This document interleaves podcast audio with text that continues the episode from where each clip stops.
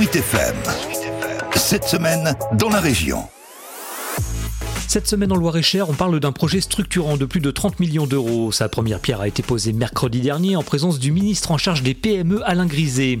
Il s'agit du tout nouveau CFA interprofessionnel de Blois, un véritable aboutissement pour Stéphane Buret. C'est le président de la Chambre de métier de l'artisanat de Loire-et-Cher. Vous savez que c'est un budget au-delà des 31 millions d'euros. On peut accueillir 1800 apprentis dans le CFA du futur. Je veux dire, c'est vraiment important de les accueillir dans un campus avec euh, le BTP qui avait été rénové avant. Donc on pourra accueillir demain plus de 2000 apprentis sur ce site. La reconstruction complète de ce CFA, c'est un vrai roman fleuve dont les premières ébauches remontent à 2014. Et il faudra attendre 2026 pour en voir le bout, selon un phasage très précis. Une première phase qu'on vient de lancer hein, sur l'alimentaire, la carrosserie automobile, pour une ouverture en 2022. Et puis après, on attaquera sur le site actuel. On va déconstruire le site avec euh, des lieux différents. On aura la coiffure, l'esthétique, l'accueil, un amphithéâtre, le lieu de vivre pour les jeunes, les BTS, l'enseignement général, le gymnase. Et pendant que tout cela se construit, le CFA devra continuer à fonctionner avec avec ses 1200 apprenants par an. Autant dire que la cohabitation chantier-pédagogie s'annonce fine à organiser.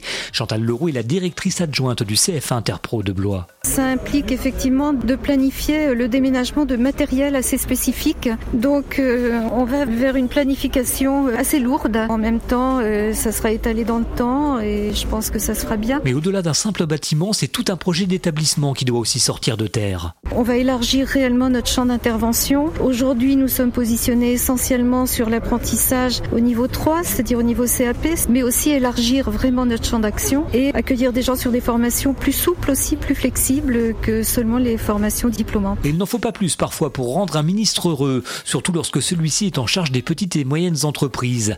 Alain Griset qui était donc à Blois mercredi pour saluer la démarche et promouvoir l'apprentissage pourvoyeur d'emploi dans cette période. Il est important de passer le message aux jeunes et également aux adultes qui peuvent venir se former qu'ils vont avoir à leur disposition un outil remarquable en termes d'équipement, en termes de locaux. Et donc c'est un, un, élément de plus qui leur permet de choisir cette formation d'apprentissage. Après une formation d'apprentissage, 80% des personnes formées ont un emploi. Donc la construction d'un centre de formation, c'est une perspective d'avenir pour le territoire et pour les habitants du territoire. Pour mémoire, ce nouveau CFA, c'est 31 millions d'euros financés en très grande partie par la région.